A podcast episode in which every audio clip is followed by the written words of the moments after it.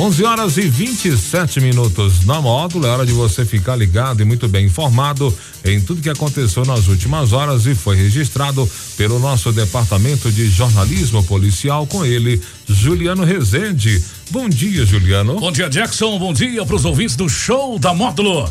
Vamos às principais ocorrências registradas nas últimas horas. Bombeiros são acionados para limpar soja na pista da BR 365 em patrocínio. Polícia Militar e Forças de Segurança deflagram operação Choque de Ordem. Motorista de caminhão morre após perder o controle e atingir casa. Mais um acidente é registrado na MG 230 em Rio Paranaíba, que se tornou desvio da BR 365. Família faz apelo para encontrar jovem desaparecido em Serra do Salitre. E pneu de carreta estoura e mata borracheiro em Monte Carmelo. Plantão na Módulo FM.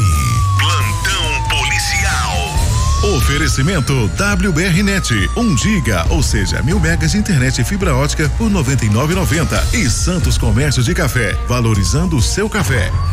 Em patrocínio, o Corpo de Bombeiros foi acionado nesta terça-feira para limpar um derramamento de soja granel na BR 365, altura do quilômetro 474, em uma extensão de cerca de 500 metros, próximo ao viaduto da linha férrea ao condomínio Pôr do Sol, saída para Uberlândia. Segundo informações da equipe que esteve no local, devido a um caminhão que estava transportando soja granel, a tampa abriu e despejou material sobre a pista, que ficou escorregadia e perigosa. Sendo assim, foi aplicada serragem na extensão do viaduto e sobre a pista. Os militares também realizaram a limpeza da pista para evitar acidentes. Segundo os bombeiros, não há registro de acidentes antes da chegada da equipe no local. Em patrocínio, nesta terça-feira foi deflagrada mais uma fase da operação Choque de Ordem, cujo objetivo é intensificar as ações policiais e de fiscalização no município. Além da Polícia Militar, participaram da operação o Corpo de Bombeiros, agentes da Cestran, fiscais de postura, Poder Público Municipal e demais órgãos de fiscalização. Conforme a Polícia Militar, foi realizado o encaminhamento de andarilhos, moradores de rua, para seus lares e ou cidades de origens. Também foram realizadas limpezas de praças, fiscalizações de bares e hotéis, entre outras. As ações foram direcionadas para usuários e dependentes químicos, objetivando o encaminhamento deles para o devido tratamento e internações em especial para aqueles que ficam no entorno do terminal rodoviário de patrocínio. Durante a operação, 10 pessoas que viviam nas ruas e praças da cidade foram encaminhadas de volta para suas casas ou foram encaminhadas para tratamento, recuperações ou internações, sendo recolhida ainda uma faca. Também foram fiscalizados 14 estabelecimentos comerciais, sendo confeccionadas nove notificações pelo Corpo de Bombeiros, cinco notificações pela Vigilância Sanitária e três da Assessoria de Urbanismo. A Operação Choque de Ordem, com atuação pontual em locais de desordem física e moral do combate a pequenos delitos, proporcionará a prevenção de ocorrência de crimes mais graves, gerando um ambiente mais seguro para o cidadão de nossa comunidade.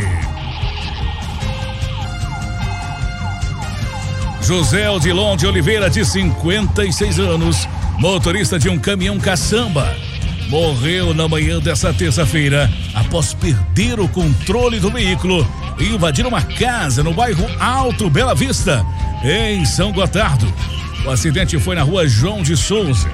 O impacto foi tão forte que a cabine ficou destruída. A vítima ficou, a vítima chegou a ser socorrida ao pronto atendimento da cidade, mas não resistiu aos graves ferimentos, vindo a óbito. Na casa atingida foi danificado parte do muro da frente, portão da garagem, estrutura total da garagem e do quarto, incluindo até a laje e a parte do telhado do imóvel. Já na garagem havia um veículo Gol que ficou completamente danificado, ficando embaixo dos entulhos. Segundo a Polícia Militar, o caminhão teria ficado sem o freio e invadindo a residência. Ainda segundo a PM, a vítima não possuía habilitação para a respectiva categoria. Corpo de Odilon, José Odilon de Oliveira foi liberado para o serviço funerário e encaminhado ao Instituto Médico Legal de Patos de Minas e depois liberado para o velório.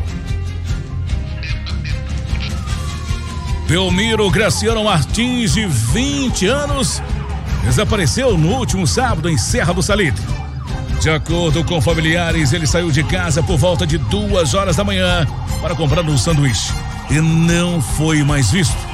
A família do desaparecido faz um apelo e pede ajuda para quem souber de mais informações que entre em contato. Pelos telefones 34 99909 8770 ou ligue 190. Nesta terça-feira, um veículo colidiu em uma carreta na MG 230 no KM 50 entre Serra do Salitre e Rio Paranaíba. O motivo do acidente ainda é desconhecido.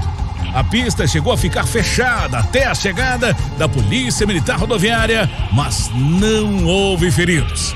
Apesar de o acidente não ter motivo até o momento, há a possibilidade de ter sido causado pelo aumento do tráfego na rodovia. Devido à interdição total da BR-365 entre Patrocínio e Patos de Minas. Somente nesse trecho já é o segundo acidente registrado em menos de 24 horas. Na segunda-feira, um engavetamento envolvendo cinco veículos ceifou a vida de um adolescente de 14 anos. Além disso, a mãe do adolescente de 42 anos e um homem de 44 anos ficaram feridos.